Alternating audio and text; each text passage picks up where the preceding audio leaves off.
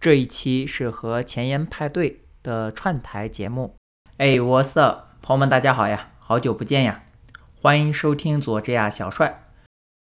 实在没有想到，第四季第十期和正文的节目受到了如此多的收听和关注。有一个朋友总结说，他是 School Smart 和 Street Smart 的结合。很多人说，尽管内容很棒，但是音质太痛苦了。我总结了一下，主要有三个原因：第一个是户外的录制，杂音跟背景音很多；第二个是话筒太差了，当时是我随便买的便携麦，第一次买便携麦也不知道怎么买；第三个是嘉宾的普通话有点难以辨认。总之非常抱歉，也打算和正文再次录制一期节目，不过呢，并不打算把我们讲过的重新说一遍。而是就被动收入等大家关心的话题做更深入的讨论。如果你对他有任何的问题，也欢迎给我留言，不管是在评论区还是在 show notes 里面的调查问卷，欢迎留言。这期在内容和形式上都跟往期略有不同。以往的嘉宾创业也好，留学也好，工作也好，基本上是生活在美国或者加拿大的朋友。但是这一期小 G 从美国中部的留学开始。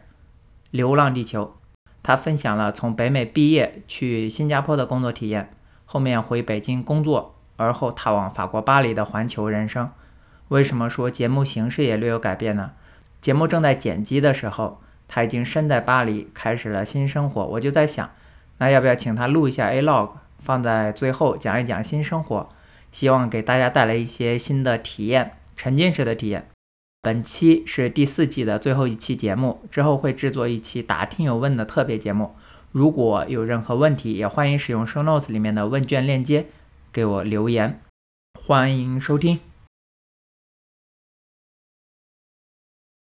八月二十号的机票飞巴黎。对。现在还有一个月，然后你过一个礼拜就辞职了。对对对。你辞职之后去哪里？应该是会在家再学一段时间。自学一段时间吧，就是因为之后要学学那个 AI 部分了嘛，然后想说自己先学一学 machine learning 之类的，就先预习一下，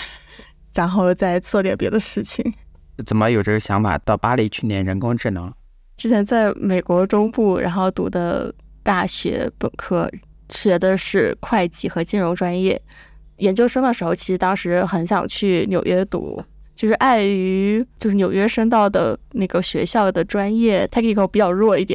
然后就在朋友的一些建议下，然后说最后还是读一个 technical 强一点的，然后就还是继续在之前的那个美本读的研究生，然后也是一年嘛。毕业之后我就很快的拿到，就是其实毕业之前就已经拿到了在新加坡的那个四大的一个 offer。在新加坡那边做的是金融相关的，因为我们都是那个 banking 或者 insurance 相关的业务嘛。就算后面做到了那个跟 digital 相关的，也是偏传统金融行业。其实我从工作的大概第二年吧，就疫情前一年开始，就一直都想要转科技行业。然后那个时候，就是包括字节都没有那么难进的时候。当时也去面过字节，然后但是字节偏的都是一些，比如说像策略部门啊，然后就是偏 compliance 啊，就是很边缘化的一些部门。就是虽然想要做科技行业，但是我也不是很想要继续做原来的很偏的那个部门嘛。然后我就一直在自己学 coding 啊之类的。然后后来就疫情了嘛，然后疫情这两年想了很多，也耽误了很多，就耽误了很长时间之后。前年的时候吧，然后就想彻底的转到科技行业上来，然后我就自己去升了那个巴黎学校。但是说选巴黎的话，其实一般要是学科那个科技行业的话，可能还是会想要去美国嘛。然后，但是因为我想说美国我也待过了，然后亚洲这边新加坡了嘛，然后也了解的差不多了。然后，就是因为我自己本身也不太能接受那种大农村的生活，我觉得比较枯燥。然后虽然我觉得 像那个墨尔本也这种也很好吧，就是悉尼这边都都澳洲也挺好，但是我觉得还是这种生活，就是因为我之前出差也去过那边，然后我觉得这种生活给我的感觉就跟回到了美国中部的大农村一样，然后就这个城市也比较的二三线的感觉，就是没有特别的对，就是你要说很现代化吧，也没有；然后很村儿吧，也没有。然后我觉得没什么挑战性，可能，所以还是想说去找一个跟纽约差不多的一个城市。然后，所以后来选择了巴黎。人的一生啊，就是不断的回归。对对对，因为你是出生在北京，所以你刚刚说连墨尔本都嫌它二线，想去纽约，然后想去巴黎。哦，我就不一样，我是那个苏北的嘛。嗯。比方说，我每次去亚特兰大市里面的时候，我就特别烦人太挤，然后车太挤，最主要的是车太挤，车太多，然后就烦，就喜欢住在这个郊区，甚至住在村里。别人觉得你这也太村了，哎，但是我就很 happy，我就觉得啊，村里好啊，牛羊好啊。结果 换了一个国家，还是 还是喜欢这种环境。是这样，是这样的，对。那你后悔不？当时没有去自检？其实并不后悔。我觉得就是每一段经历都是一种体验吧。当然，如果我当时真的选择了去的话，可能会是另外一条道路。我觉得现在这个道路走的，我也觉得挺好的。就是我可能看到了另外一些风景吧。岗位啥的不都可以转吗？可以吧，但是也好转也难转。我觉得这个可能都是跟机遇也有关系吧。其实。内部转跟你外面面进去，如果你真的有那个机会的话，怎么走都是一样的。讲讲四大哈，因为我自己从来没有去过四大，然后在本科的时候，然后说某某某学长学姐进了四大，就感觉很牛的样子，啊，学校也很大力宣传。但是我自己因为是学工科的，然后就从来没有什么概念。你当时大概做的是个什么样的工作？说实话，我自己的成绩，本科的成绩、研究生成绩并不是很好。然后，但是我就是还是说这东西很机遇嘛。当时进去以后，就是我的身边的同学确实不是同学了，就同事，就确实很厉害。比如说像就新加坡本地而言，基本上就是我我们同一届进去的那些人，要么就是南洋理工，的新加坡国立 最差最差的叫 SMU。这个应该是排第三的，是新加坡的学校。对对对，基本上我的同事都是这三个进来的。另外一个女生，但是跟我不是在同一个部门。然后那个女生是那也是美中的一个跟我的学校差不多的一个学校。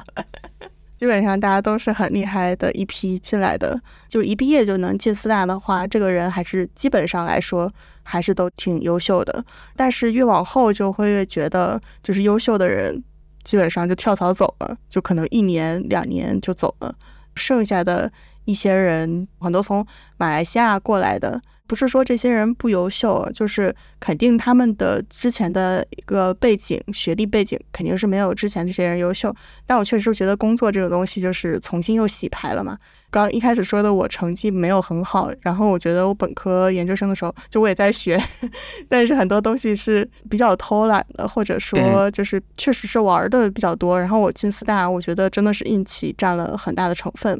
再加上就是当时在新加坡的时候，我觉得新加坡这个环境来说，就是就整体的大环境，就华人的环境来说，他有一些很精英、很优秀的华人，然后他可能是之前比如说从二三线的国内的城市，然后他们是那种非常优秀的人，然后他们签了那个合约，比如给政府工作几年，然后政府给你出钱，然后你来这边读，或者有那种就是本科。都是清北的，就是这种真的超多。本科清北，我不知道为什么大家都特别喜欢去新加坡聚齐，研究生就跑到那个新加坡来了，或者是直接就调到新加坡这边工作。再加上新一代的，就是新移民嘛，就可能疫情前后的这段时间，不知道是不是因为 Web 三的这个比较火的原因，然后又有一批。算是科技新贵嘛，然后他们可能从，甚至有的是从美国内转过来的。虽然新加坡这边的人喜欢内转到美国去，但是美国那边的人也喜欢 内转到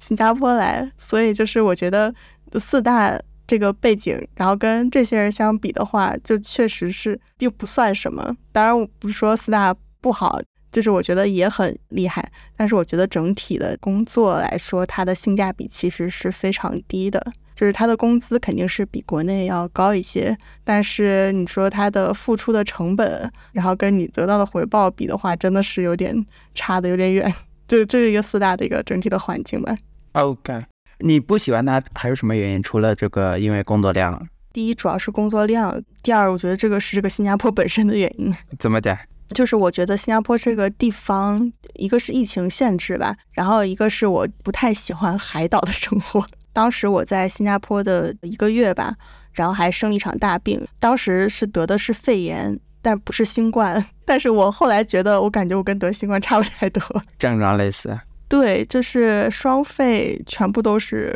照的片子都是那个，就是全部都是白的那个，就是什么纤维。因为一开始的时候，我就是有运动的习惯嘛。当时我住的那个小区有自己的健身房，然后我可能就每天晚上，因为加班到很晚了，就是十一二点的时候，然后我去运动回来，楼下是泳池，然后我不知道是不是那个有什么样的气候导致的，因为那个健身房比较小嘛，然后可能被人传染的也有可能，空气不好。对，反正就是第二天就是开始发烧，当时我就吃那个 Panadox 吧，那种退烧药，就是开始发烧嘛，然后烧了大概一个星期左右。一开始的时候，就是新加坡的就诊，就是医疗就诊，它是属于先就是在一个小的门诊，然后那种跟那种江湖大夫差不多的那种人，他就是给你开个退烧药，然后你要是能退就自己退了，然后退不了，他就再给你写一个推荐信，然后让你去那种大的医院就诊。然后你只有拿到推荐信的话，大的医院才接收你。然后我当时就被他送到了那个陈土生那个医院，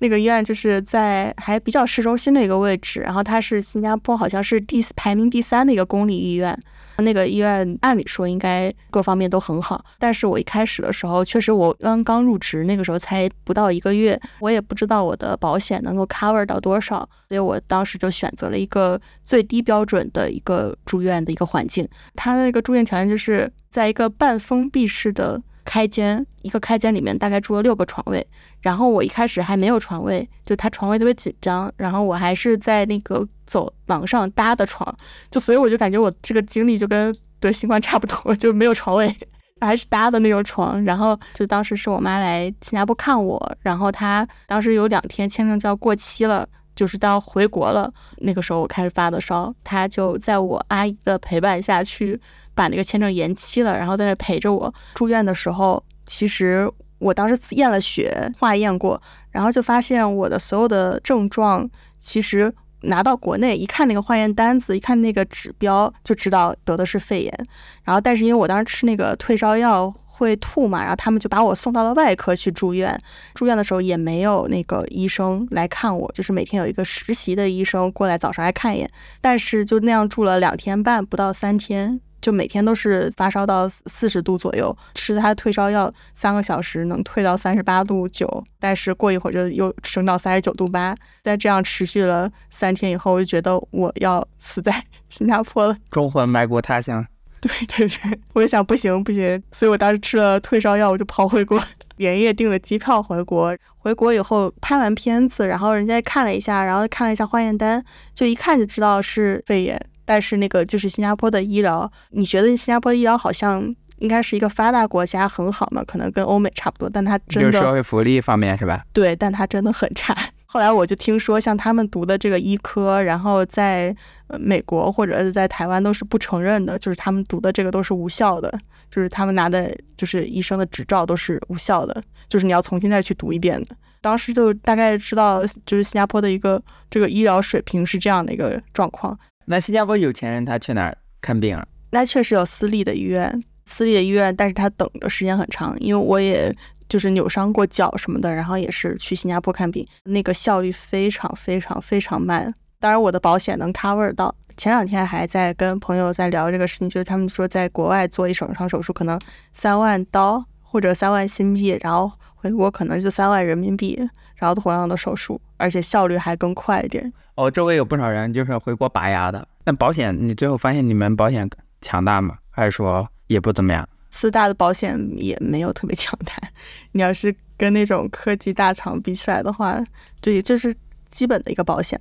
但是也比，说实话，就是虽然我不知道国内为什么现在这么多人喜欢去国企，或者说喜欢去体制内。我觉得不管是在四大也好，但我不知道国内四大是什么情况。但是我觉得之前至少在那个新加坡的四大，然后包括其他的一些科技大厂，我觉得现在的 cover 的东西都比那个国企的福利要好很多很多很多。OK，想去国企不被裁员呗？也有可能。可能比较稳定这种生活。对对，其实说稳定，一个是不被裁员，一个是福利，但是我了解太少了。对，我们还是讲新加坡吧。呃，我想问一下，新加坡你觉得从你个人的体感来讲哈，它的社会分层明显吗？嗯，还蛮明显的。我之前上大学期间去新加坡旅游过几次。如果是以游客的感受来看新加坡的话，我体验感会非常的强。就是你三天或者是四天，然后你把这个地方玩遍了。富人的消费来玩的，比如说你可以去住圣淘沙，或者是去金沙酒店去消费，直到你。那个真正在这个地方生活的话，你就会发现，就是像他们有一种很多正常老百姓过的生活，就是那种，比如说楼下那种 hawker center，就那种 food court，类似于国内这种大排档，然后他们那种吃饭都是就是一餐三五星。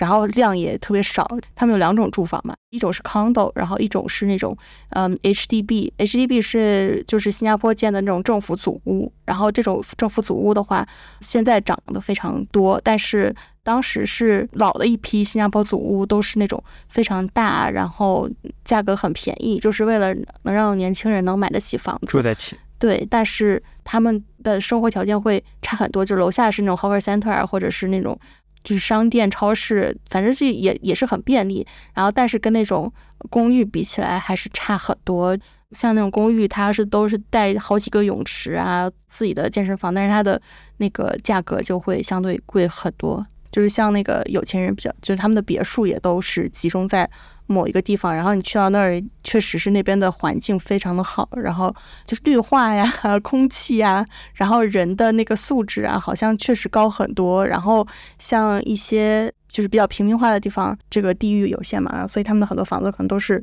就是以前的坟场改造的，这都有可能。在美国的话，富人多的地方，或者说富人区，可能警察都要和颜悦色很多。对新加坡这个还好，我觉得就是这一点是让我觉得新加坡唯一一个让我觉得还比较好的地方，就是大家还都比较和善，或者说大家脾气都很急躁。我不知道为什么，可能像他们那个福建或者广东话夹杂在一起说话，变得非常就是听起来很急躁。但是我觉得就是每个人都还挺和善的，基本上 OK。我在新加坡好像没有遇到特别就是不太好的人，对。哇塞！你刚刚听你这么讲哦，就是想到迈阿密之前去的一个城市，非常像啊，同样是海边城市，然后不同收入，他们住的不同的区域，嗯，感觉特别像。对，在新加坡的话，你入职哪些行业或者哪些公司会觉得你这人哎工作特别好？我觉得。主要还是金融行业，就是你在新加坡的话，一定要进金融行业。就是他们对科技行业没有很重视。就前些年的时候，就是总有那个说法，就说什么忘了是说京东还是阿里，然后要把那个什么就是 headquarter 放到新加坡这边，然后说要在新加坡这边建总部，就亚洲总部。字节也好，Facebook、Google，然后都都是什么要把某些然后放到这边来。之前有朋友是在那个 Facebook 嘛，然后他。做到的，他们的项目都是非常非常的边缘化的项目。就这两年，虽然科技行业赚钱比较多，但是就是他们其实并不是很重视科技行业。然后他们的科技，说实话，发展的有点缓慢，就跟美国这边比起来的话，其实是缓慢很多的。他们这边就是银行业、保险业，就是就看中这两个。然后，因为他们自己本身，其要说其他的行业，真的是没有什么其他的行业，因为他们的食物也好呀，然后生活的很多用品啊，基本上全部都是进口的。就像他们本地应该是，呃，完全没有本地产牛奶这一说吧。就是我看他们的牛奶基本上都是从澳洲或者新西兰，或者是马来西亚那边过来的。对，本地的话就是金融行业。那就是因为不喜欢行业，也不喜欢这城市，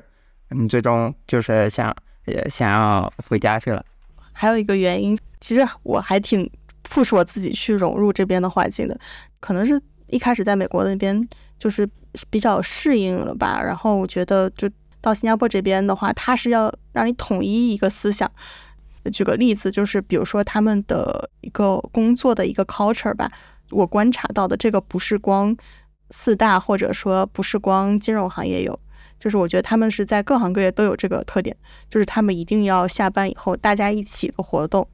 就是比如说下班以后去喝个酒啊，然后或者去聚个会、唱个歌，然后大家一定要特别的团结，然后他们甚至恨不得在工作当中就要把这个“团结”这个词说出来。然后一开始的时候，因为我在美国那边就是自己一个人特别的独立嘛，然后我习惯一个人的生活，而且我可能我本身有点孤僻，但是他们就会要求你跟他们，就比如说上班的时候，然后他们就是买了一桶酸奶嘛。拿了五个勺，就那个组还五个人还是七个人，反正拿了一沓勺，然后大家都每个人就要去崴同一个酸奶，然后以显示大家就是这个队很很很就是很团结，然后或者说中午一定要一起去吃饭。一开始的时候我可能会就是他们可以容忍你，就是比如说一两次不跟这个组一起吃，但是时间久了，然后他们就会觉得，哎，你为什么不跟我们一起？包括晚上也要一起之类的。然后我当时特别讨厌这一点。就是他们会因为我的不融入，然后一起来反过来来孤立我，所以我当时其实一开始的时候就就就在这一点上就特别痛苦嘛，然后我就去跟我另外一个朋友讲这件事情，呃，说实话，那个是当时我的前男友，然后当时他他在他是在大概七年之前，他也在新加坡工作过一段时间，然后那个时候他们算是美国派到新加坡的，当时。他跟另外一个个美国人，然后他们两个人不就不太喜欢融入那个新加坡的，就也不是不喜欢融入，就是就觉得自己该怎么样生活就怎么样生活嘛。他们的 team leader 然后就说你们这样子就是会最后的 performance 会给你们打很低，因为你们就不跟大家一起 social，不融入这个团队，然后没有团队精神之类的。然后他们就想了一个办法，整治了一下。就去整治了一下他的那个，他们这个领导就说：“那好，那我们呃这一周按照呃新加坡人的方式去，就是去 social，然后去喝酒，然后他们就是大家都很高兴，然后坐在一个桌上，然后就点了一杯啤酒，然后一杯喝到不知道几点了，就喝了一晚上聊天，然后这些人就很开心，他们终于融入了。然后就第二周的时候就说：那你们按照我们的方式。”然后就他们就故意带去 bar hopping，就是去每一间去喝一点，每间去喝。然后结果酒量比较差，然后就把他们喝到，就是最后再也不跟他们一起出去了。很喜欢去过这种团体生活的人，可能去在这种地方工作，应该还比较适应。但是因为我自己本身真的不喜欢，就别人去干扰我的生活，然后所以我就当时很痛苦。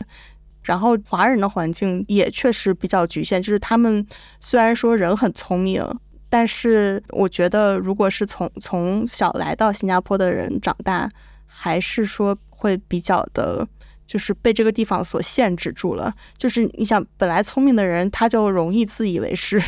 就容易去好为人师。那但是他的视野又是只有这一个地方，或者只有这这一种环境，或者只有这一种思想。但是我就很讨厌他们，就是以这一种价值观去评判这个人的生活。前两天一段子，就是我们几个朋友吃吃饭，中间有一个人他说这个戴戒指什么意思？然后戴小手指这个意思，戴无名指这个意思。然后如果你戴食指的话，就是说你呃什么关系都不是，you you be yourself。然后我当时就想，我说你这个 be yourself 的方式，既然是别人规定好的。方式才能 be yourself。对对对。其实你刚刚说这个下班之后吃饭这个事情，其实组里吃饭啊聚餐，这个我是不排斥的，但是我排斥的是他在下班之后。啊，有下班之后的时间。你说，如果你要是每天下午三点半啊吃到五点，或者说四点钟吃到五点，或者说从四点半 吃到五点，我是没什么意义的。但是你别老从这个五点半说五点半下班了，或者说六点半下班了，哦，我们要一起去吃饭了。这个，对对对，你老板你要真想促进这个事情的话，或者真想说服我的话，你就说哦，我们以后每天四点，我觉得对我来讲 make sense。嗯，对他们确实是这样的。还有一个就是不用回家带小孩嘛？就是下班之后去聚餐，那小孩谁带？可能找保姆。我刚脑子里第一下想到的就是这个事情。后面又呃，就是离开新加坡去北京了。就是你的这个动力，其实是因为一个讨厌的动力，一个不喜欢的动力，可以这么理解吗？对，我觉得我已经在这边待到极致了，就是我已经看到极致，就是以我当时的能力，然后我能。做大做到的最大的改变，我也尝试过了，就是也去面过一次烧皮，就是当时是面烧皮的时候，主要是因为他会看你的那个 GPA，然后因为我 GPA 没有达到他们的那个要求，然后他们应该卷王的世界。对啊，觉得很奇怪，然后为什么工作这么多年还要看 GPA？然后后来去了解了一下，当时那个呃 Shopee 的呃他们的 CEO、CFO 什么等等吧，然后就基本上都是那种学霸出身的吧。我去很机缘巧合的认识了他们一个 C 什么什么 O，我就不具体说是谁。在我第一次就是被 HR 拒了以后，哎，就是他是以那个说是我的呃 GPA 不够，然后拒的。然后后来我当时就是正好碰巧认识到这个人以后，然后他就问我的就是以前的，包括从我的小学到中学到大学全部都问了一遍。就是我我不知道他是怎么知道，就是我们那个中学还挺好的。然后他就说，就是问我的大学 GPA 的时候，然后我跟他讲了一下我的 GPA，然后他就说：“哎，你一个学会计金融的人，这个 GPA 怎么可以这么低？” 在他的价值观里，就是我们学这种商科的人，应该是已经应该是个四点三点八、四点零这种。对，然后因为他是那样的一个背景嘛，然后还说，哎，反正就是给你一个机会吧。然后就是一般，就大家都知道，就是你被拒了以后，短时间之内应该是不会再给你有面试机会嘛。然后但是就又给了一次面试机会。他说，但是就是比如说，如果他们再因为这个问题去的话，就是那就反正他也没有办法。然后他就后来我就去面了，结果还是同样的原因又拒了一次，就是这个 GPA 的原因。OK，这这就跟那个宋佳脸上的金印一样。对，一粘粘一一贴上，一辈子都带着。是的呀，好多那年我本科呃是不高的一个绩点，我金印就一直印脸上。对，这是离开。对，所以就后来就离开了。OK，那你在北京感觉也不是很开心的样子，要不然你也不至于走。嗯，我当时其实想回北京，本来也是抱着要走的想法回来的，就是 以终为始。对，就是我会觉得，哎呀，我可能大概有八年没有回过国，就是没有特别长时间的回过国，然后那种寒暑假就不算嘛。呃，当时我就觉得，就是需要，可能就是想陪陪父母，然后就在国内，就是其实从我回来的时候就开始又重新考 GMAT，因为当时我 GMAT 也已经过了五年了嘛，然后就过期了，然后就要重新要升学校，要重新考。法国大也需要 GMAT，对，也需要 GMAT 或者 GRE，然后又重新考了一遍，然后又又重新升学校，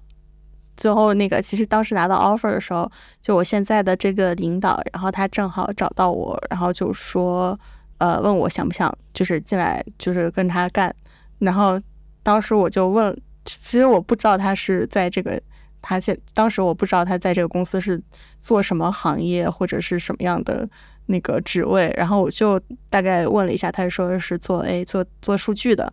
然后我就想，哎，这个正好是我想要的机会嘛，然后我就就是想说，那我就攒一年的工作经验吧，你知道因为我正好这之前就是没有特别特别的相关的工作经验嘛，然后我就想，那我就 defer 一年，因为当时其实我觉得这个事情就很多东西都很机缘巧合，只选了两个学校，就是我只选了两个学校，一个学校是。呃，data science 和呃呃 business analyst DSBA，然后另外一个学校是 data science 和 AI strategy。然后当时我申了这两个学校，其实另外那个学校就是呃排名比这个学校好一点，但是另外那个学校他就不让你呃 defer。然后我就想，那那就反正都在法国，也没有什么差别。然后我就想，那就那就选那个，就是嗯，就是 DSAI 的这个专业。然后就没想到，就是就是 defer 的这段时间，ChatGPT 火起来了。所以我觉得很多东西都是一个机缘巧合嘛，就是我觉得就是这个机会就是这样就这样来了嘛，就很很巧。之前做的等于是我就为为这个做了一个铺垫嘛。我觉得这个工作来的也很巧，就是他可能好像就是为了让我 等这一年，然后为了让我去拒掉另外一个专业，然后他正好来这工作，然后但是在这一年当中。呃，说实话，因为我还有两个星期离职嘛，然后我在大概一个月以前，就是都是一个很平静的度过。就虽然很繁忙，就我觉得繁忙的点可能是因为我确实之前没有任何的计算机的一个背景，然后不管是就在这一年当中吧，就是不管是从软件、硬件，前面做产品，然后做做需求，然后做运营，真正的开发测试，然后到是怎么样上线之后的运维，这这些全部都做了一遍。我觉得这个收获还挺大的，就感觉是帮我打了一年的基础。对，然后如果说没有最后的这段时间的一个就是政治斗争吧，我觉得这一年还挺好的。OK OK，啊，那我就想听政治斗争，我不想听运维，我也不想听产品上线，我就想听 政治斗争。呃，算是我的一个小 leader 吧。然后他，呃，就是在我跟他说我要走的时候，他就突然间变脸了，就是他就是突然间，呃，我我我不知道他是不是有些嗯一些不平衡的心态在这里面，然后他就是开始各种的整我，就真的是出真真的是想想尽方法怎么整的整我，就是比如说。嗯，一开始的时候，就是在我跟他讲说我要走的时候，然后他就其实，在这一年当中，他都是比如说对这种什么留学生回来的人抱有一定的微词，然后就说什么像我们的一些领导的孩子成绩特别差啊，然后但是那个他给了就是家里出钱，然后反正就在外面镀金，就是给这些人都贴上了一个标签儿，然后包括。包括，因为我从来不呃，就是我我一开始的时候都是发朋友圈，我都是甚至就是去屏蔽我所有的同事，因为我知道大家的背景不一样嘛，所以我就是也是尽量去避免这种事情。但是后来我在拿到了那个就是 offer 和签证之后，就是马上要走了，然后我就把这个朋友圈就放开了嘛，就他就说为什么我那个就平时为什么就是一定要。八点半整，就是我一开始的时候是迟到的一种状态，就是我迟到是因为我确实是忘记，有的时候是忘记打卡，因为我之前的工作是就非常的自由嘛，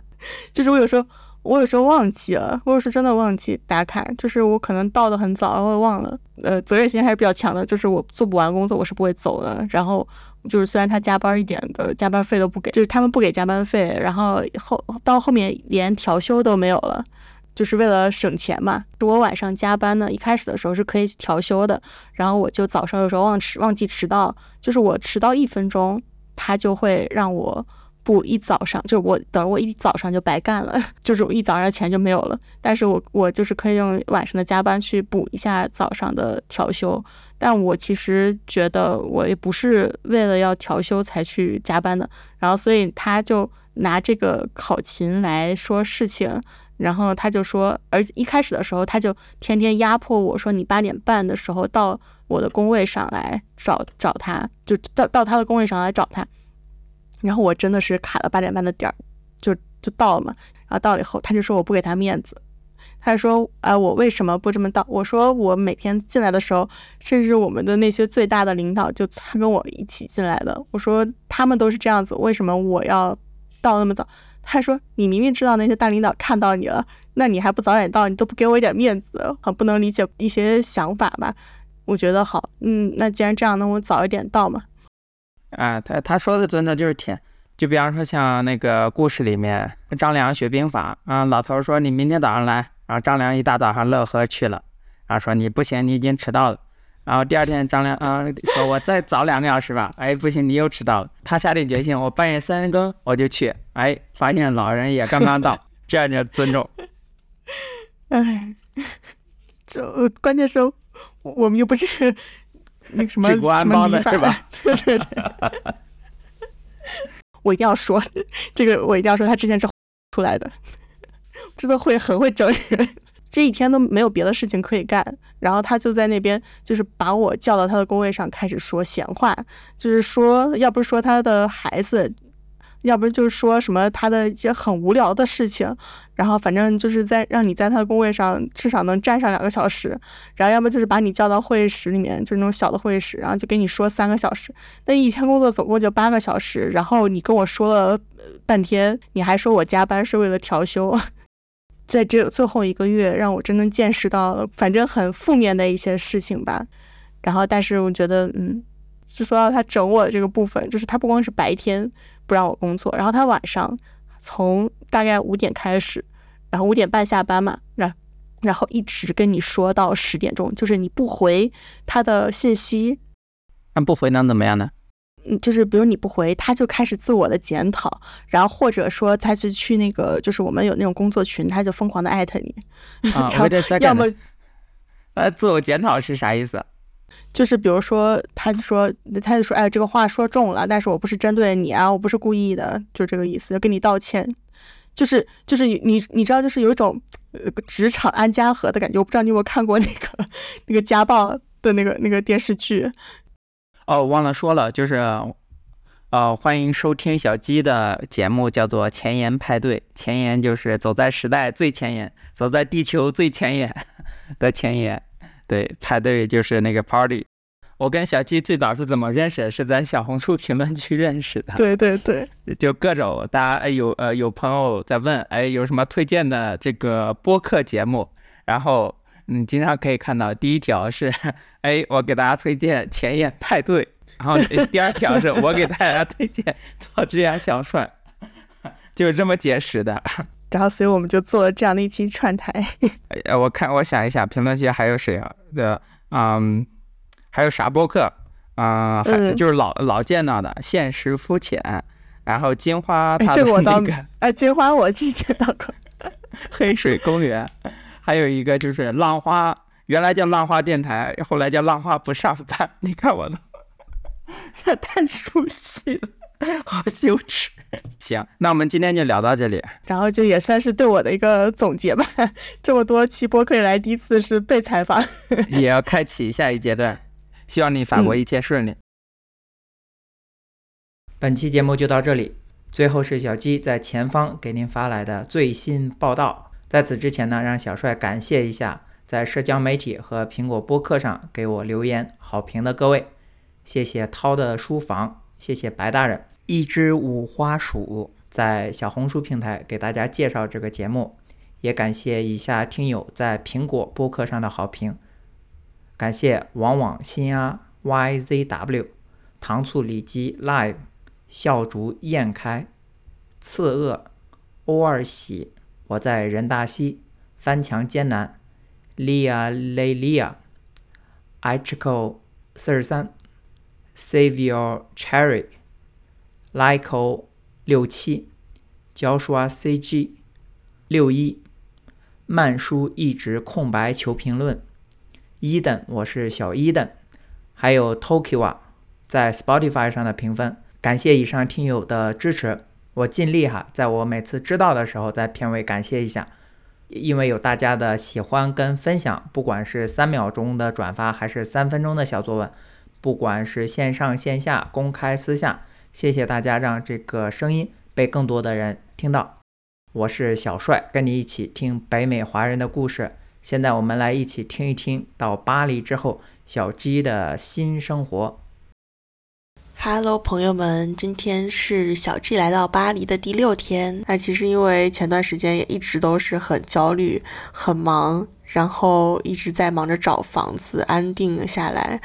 就一直在忙着适应这边的生活嘛。然后所以今天才刚刚有时间来回顾一下前段时间的这个一个生活状态吧。那其实来之前的时候呢，呃，就是小小 G 其实是蛮焦虑的，是真的是焦虑到就是额头长了一颗很大的火疖子，就是疼，就是到疼到到这两天才稍微稍微的缓和一点。就虽然说之前也是有经常在外面就是飘荡的这个经验，但是我觉得在这边最大的挑战就是最让我担忧的点就是一个是法国的治安不太好，然后一个是这个语言，呃，语言方面的问题，因为我不是不会说法语，我这个课程它是一个英文授课的一个课程，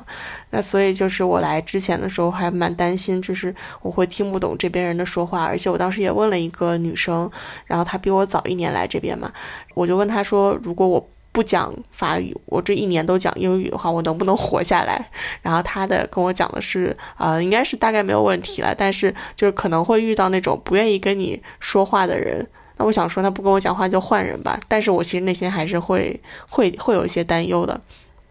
然后第三就是，因为要找房子嘛，因为我去了以后，等于就没有地方住，加了很多很多中国中介的微信，大概加了有快十十多个左右。然后我每一个去，只要去小红书上搜，都是在说要避雷，这个是个雷。然后就比如说他。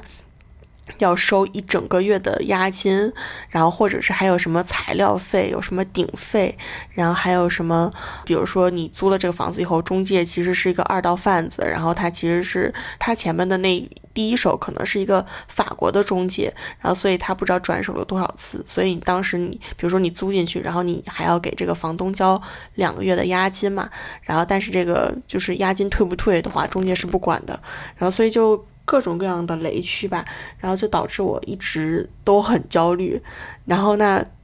后来来这边，就是还有一个让我很担忧的点，就是我要在荷兰转机。那我当时是在阿姆斯特丹转机的时候。那我就是提前在小红书上找一下各种各样的攻略嘛，就是说你如果睡机场的话，睡在哪里？然后它其实机场还有两个胶囊酒店，但是那种胶囊酒店就是很不透气，然后而且很贵，一个晚上大概要二十欧，要在那个狭窄的那个小小的空间里面，可能灯光都是粉红色的。然后所以我想了想，我还是选择住在了那个睡在机场上。其实我也是带了充足的。装备，然后去了以后发现根本睡不着，然后其实我还蛮佩服那些能睡着的朋友，然后而且大多数人我感觉大大家都是能睡着的，然后我就一夜没合眼，然后到大概是到二十二号的时候，然后我在这边找了一个 Airbnb，当时是定的是两个星期，因为我想说这边房子这么难找，但是我一定一定要在两个星期之内找到房子，然后把所有的事情安顿好，因为两个星期之后就开学了嘛，然后所以我就。嗯，到了这个短租的这个地方，然后第一天其实我就很想出去看房子，然后我就给各种各样的，就是因为我前一天也没睡觉，我就在机场也是给各种各样的中介在发微信，然后就说我能不能去看房，然后包括我来这边也是找了法法国的中介，但是你知道法国的中介就是。你给他打电话，他就会直接告诉你说我这个房子租掉了。他只要听到你讲英文，或者听到你是外来的，然后你没有人给你做担保，然后他就说，那我这房子租掉了就不能租给你。我其实是两天徒步暴走了，呃，每天三万步起。然后每天看至少四套房子，就是巴黎的那个区域划分，就是它一共小巴黎里边一共有二十个区，然后这二十区就是十八、十九、二十这三个，就是在北边的这三个区是不能去的。然后除了这三个区以外，我每个区的房子都看过了，就是等于我把小巴黎走了一遍，就是上北下南左西右东，我每天就是这样横穿，而且是暴走。其实你也可以坐地铁，但是那个我当时想说，那我就当做运动吧，然后我就是每天就疯狂走三万步起。然后，当然，我也通过这件事情把这个巴黎的整个的一个生，整个的一个住房的一个状况，还有生活的一个状况就摸透了，就大概哪个区很安静、很繁华，还是很。呃，很不安全，或者是就是很安全，就是这整个这个整个这个区域，就是我通过看房，其实我也算是摸透了。最后就是我两天之内很幸运的就订到一个就是呃学生的一个转租嘛，然后因为我的这个项目算是到了明年的四月份，可能又要去加拿大三个月，所以我就最后先短租了四个月，然后他这个房租。就是非常非常性价比非常的高的一个一个地方，因为就是两天之内就能租到一个特别好的房子，就是真的是跟很多朋友，就是真的在巴黎生活过的朋友讲，他们都觉得还挺不可思议的，因为一般很多人两个月来都找不到一个合适的房子，然后这个就是目前我在这边生活的一个状况。还有说到这个防盗，就是防偷防盗，就是嗯，来之前的时候可能会看到那个小红书上，就是说你，嗯，坐地铁的时候一定要看好自己的手机，看好自己的包，他可能会在地铁那边徘徊。他一般他们的特征就是那种贼眉鼠眼的，然后成群结队的，然后会背一个包，然后还盖一件衣服在那个包上面，就是方便作案嘛。然后他可能会是，就是比如说你进到这个地铁以后。然后你手上拿着这手机，他可能在关门的瞬间，他就把你手机给抢走。所以我当时来之前也是买的那个专门去买的那种带挂绳的那种手机壳，然后每天都缠在手上或者只挂在脖子上，然后包也是那种不是特别好开的那种，我也没敢用那种，就是大家很很喜欢用那种布袋子。但是我觉得这边有有一点好处，就是跟美国相比的话，就是。尤其是跟纽约相比，就是他不可能明着抢劫，就是他不可能把你逼到一个角落说你把这个东西给我，或者说就是直接的，就是拿枪怼着你，然后就说你把这个什么钱包都交出来，这样就是一般在巴黎这边的作案都是以偷的这种方式，所以基本上就是还是只要你稍微注意一点，然后就还是很安全的。就我在这些天就是觉得。肯定在每个国家都不会有中国安全嘛，就中国真是最安全的地方。如果是看比较正面的话，就因为我本身也是很喜欢这种这种欧洲的这种建筑风格，然后包括因为我之前在纽约的时候，其实我最喜欢纽约的就是他们的那个就是 SOHO 区，然后我发现巴黎整个就是一个一整个城市，就尤其是小巴黎，我因为我还没有机会去。大巴黎这种地方，然后就觉得小巴黎整个就是一个很大的一个 SOHO 区，然后它的那个就是很浪漫的那种小酒馆，就是大家都是坐在那个街边上，然后喝个咖啡，喝个酒，然后吃个什么 cheese 啊沙拉，因为我我本身也。比较喜欢这些东西，就是那种饮食风格比较清淡，然后，所以我我我对这些都真的就是完全是我的菜，然后，所以我我只要每天走在街上，然后不管这个每天的事情有多糟糕，然后看着这些风景，然后我真的就心情特别的特别特别的舒畅，然后我当时在想，就是现在这巴黎真已经是，就是我以前最喜欢的国呃城市就是纽约，然后。但我觉得现在巴黎已经真的超过了纽约在我心中的位置，然后所以，我呃觉得，其实在这个地方生活也是有利有弊吧。但是，嗯，我觉得目前为止，so far 这个将近一个星期吧，我在这边都是。觉得很适应啊，这边还有一个就是之前我也是很担忧的，就是语言问题嘛。然后，但是就是我觉得，如果想要不管是来巴黎旅游也好，还是说来巴黎这个常住也好，我觉得大家真的可以放心，这边的人的英语非常非常非常好。就是他可能有口音，但是我觉得只要大家在国外生活过一段时间，对这种口音是完全可以听得懂的。而且他们的就是真的就沟通完全没有什么障碍，就是我基本上。就是给大家一个公式吧，就是绷住开头，然后大家说开始说英语，结尾说 maxi，然后走，就完全这一套，就是我我每天都是一个绷住然后加上一个 maxi，然后走天下，然后还可以说一个 aufwach，就是跟他再见的意思。嗯，差不多就是这些。然后还有一个最后最后有一个小 tips，就是比如说来旅游的朋友们，如果要去卢浮宫玩的话，一定要避开周六周日，因为真的人太多了。因为刚刚昨天从那边回来，嗯，那就暂时就跟大家讲这么多吧，以后有机会再见。